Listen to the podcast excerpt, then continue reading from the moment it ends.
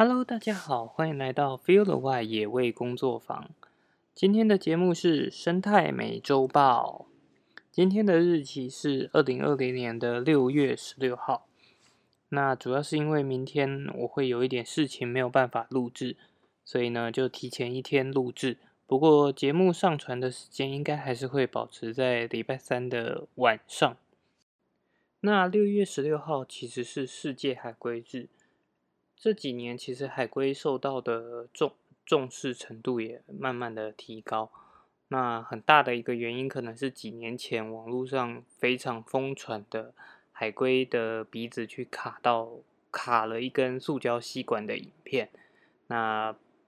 保育人员他们在想要帮帮助这只海龟的时候的那个那个状态其实是很触目惊心的，就是很让人心疼的了。那那个影片，我相信也间接的促进了，就是台湾这边推广禁止使用塑胶吸管这件事情。那但是除了塑胶吸管以外，其实海龟也受到其他的就是海洋垃圾的影响，包含像是他们常常会把在海中漂流的塑胶袋误认为是水母而吃到肚子里，那就可能导致它。肚子里塞了垃圾，但是却没有办法获得能量，那它就会越来越虚弱，最后导致死亡。那除了垃圾之外，也渔网也是对它很造成了很大的一个威胁。像就常会有听闻到海龟它卡在渔网上面，然后因而溺死这样的状况发生。那除了在海里面会遇到一些就是困境。其实他们还有另外一个困境，就是他们的繁殖会受到影响。那海龟它们的繁殖通常是在晚上的时候会爬到沙滩上，母龟会爬到沙滩上，然后去挖洞产下产下海龟蛋，然后母龟再回到海里。那海龟之后会孵出，在在就是小海龟们会再冲到海里去。那他们本来的繁殖成功率就相对来说就不是很高，因为他们就是以量取胜。小海龟在大量往海里冲的时候，就会有很多的折损，就是很多小海龟可能就会遇到天敌而而夭折这样子。那可是另外一个问题是，这几年其实呃大家的旅游旅游应该说各国的旅游事业都越来越兴盛。所以就会导致说，其实旅游呃，当他们的繁殖地点变成了旅游地之后，就很有可能对他们的繁殖造成很多的影响。那像以台湾来说，像台湾的小琉球、绿岛跟蓝屿都是海龟的重要繁殖地。那当游客数量高的时候，或者是当呃我们想要把那个地方，就是或者是海边。有时候有店家变多了，那它的灯光变强了，都有可能会影响到海龟，就是它会不敢上岸去产卵什么的，就会影响到它们的繁殖成功率啊，或者是繁殖的效能。所以如果有到，就是像今年因为疫情的关系，所以呃人的就是我们去旅游的频度相对降低了嘛。所以，像在长滩岛就也有听说，也有看到，就是说海龟有回去，就是冒尝试着回去长滩岛的沙滩上面去产卵。但这样的景象在以往没有疫情的情况下，其实他们很难会去选择长滩岛的沙滩，因为人太多了。对，所以以后如果有去，譬如说以台湾为例，有到小琉球、绿岛跟蓝屿。然后刚好是在海龟的繁殖季的时候，就希望大家也可以选择一些对于环境比较友善的方式，然后去做观光旅游。好，这是第一则新闻。那第二则新闻呢？不知道大家还记不记得上个礼拜有去有提到的路杀，就是呃野生动物被车子撞。撞死啊，或者撞受伤，我们就一般简称叫路杀。那这则新闻呢，是在说德国他们研发德国的一个大学，就应该说两所大学共同去研发出来的一个道路感应器。那它会去感应说道路上就是附近有没有野生动物出没，然后如果它有感应到有野生动物在附近，而且可能要过马路的话，它就会提醒附近的用路人，就是开车的民众说：“哎，这一段路现在有野生动物经过，那请大家要减速。”这样子。那其实这样的技术在外国他们是很积极去开发的。然后包含他们的生态廊道，就是可能去做路桥啊什么的。我们其实在网络上可以搜寻到很多国外的案例，他们做的其实都非常的漂亮。那在台湾，其实去年也有尝试过类似的概念。那台湾的方式是在呃，就是我们常知道石虎常被路杀的热点，就是那些路段是经常可以发现石虎他们会从那里经过，然后。可是那边的车辆可能呃速度比较快，所以在那边常常发生路杀的状况的话，他们在道路附近有去放了一个就是侦测系统，就是当石虎靠近那条道路的时候，可能就会发出强光，让应该说闪光灯及声响，让他们就是避开那一段路，他们就可能会去就是绕远一点去找更安全的路。那虽然这两个都是利用科技来改变，就是改变呃我们对环境造成的影响，可是其实两个也有很大的不同点。像是呃德国那边的话，它其实是透过感知到哎有没有动物去通知人去小心动物经过，而台湾这边目前能做到的方法是。我们去避免动物利用这一段路，那当然这可能包含，这可能就是中间包含的因素，包含我们的呃科技能力，就是我们的有没有办法技术上有没有办法做到像德国这样子，因为他们其实两个技术是完全不一样。我们当然台湾这边采取的就比较呃比较简易一点，它其实是利用现有的东西去做做改造。那只是未来也希望是大家可以慢慢的去转变，变成是以人来去配合环境，而不是让环境不断的去改变环境，来以顺着人的生活方式。好，这是今天的第二则新闻。第三则新闻呢，在小编的脸书上面，其实算是引引起了非常多的讨论。那这则新闻呢，主要是在台江国家公园跟四草湿地附近，最近有一个环评案通过了。那这个环评案主要是针对一个就是想要新建旅馆度假中心的案子。那它的面积大概是六公顷多。那这个案子会通过，主要是就是呃后来它的开发商有承诺会去做一些调整，对于环境。来讲，影响会相对减少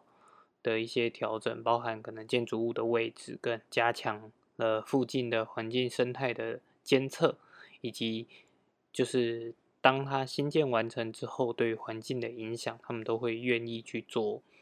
记录啊、监测这样子。所以最后呢是通过了环评，但是因为它所在的位置是呃黑面琵鹭他们很常使用的。的，就是算是他们常栖息的环境，而且附近也有非常多的水鸟资源，所以还是有很多生态界的人会觉得，哎，这真的必要吗？真的有必要在这样的环境去去开发、去建一个旅馆吗？那也有人提出了说，哎，这个环境其实它新建成旅馆之后，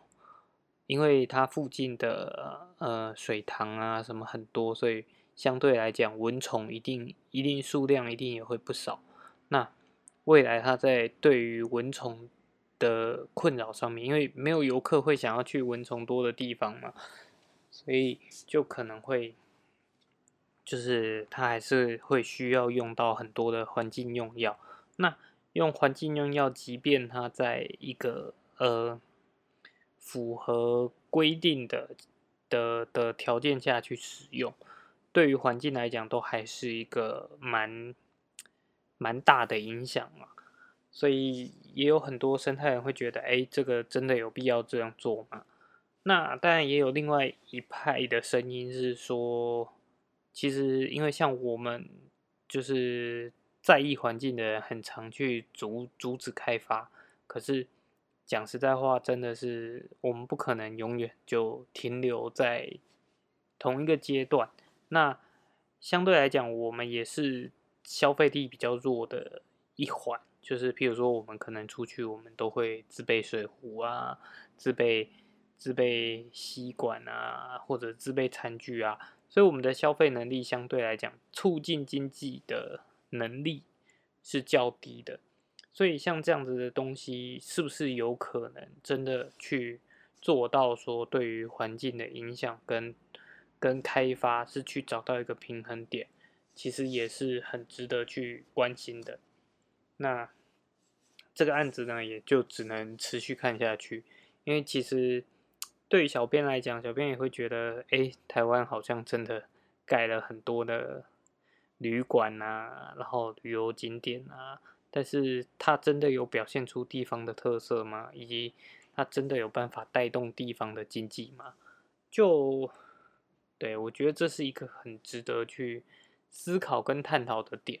但是。那个可能也牵涉到的是一个比较属于观光啊，他们那一部分专业的东西。那如果对有其他人有其他的想法的话，也可以在就是我们的粉丝专业或者是在 podcast 底下留言，让我们知道。好，这是第三则新闻。第四则新闻呢，主要是有关于石斛保育的部分。那主要是在十二号的时候，在南头又发现了一只被路杀的幼幼年石虎。那呃，那个路段也已经是第四次发现石虎的，就是被路杀的情形了。而且在距离路杀的，就是位置大概不到四百公尺的地方，其实在去年就已经装设了防护网。就希望能够引导石斛他们去走比较安全的涵洞啊，或者是通道，但是还是发生了这样的憾事，所以我想我们还是要持续的去思考如何能够继续帮助到这些石斛。那当然最重要的就是在晚上开车的时候，在山区的部分一定要记得啊放慢速度，不仅是为了自己的安全，也是能够保护到一些动物。好。那石虎的部分，其实还有另外一个蛮大的议题，这个议题也是在小编的脸书上面有了蛮多的讨论。那主要是有一个长期在关注石虎的粉丝专业，他指说指出说，在今年一月初的时候，有一只成年的石虎在台中港的港区被就是当当地的流浪狗群。围攻撕咬致死。那，呃，其实那个粉丝专业他判断说，哎，他是被就是流浪犬只咬死的。然后，所以他也提出了许多跟流浪犬只如何应该要，我们应该如何去面对流浪犬只对于野生动物造成的影响，去发表了一些论述。那他其实最主要的一个点是，他认为说这件事情是呃，应该由台中市政府他们要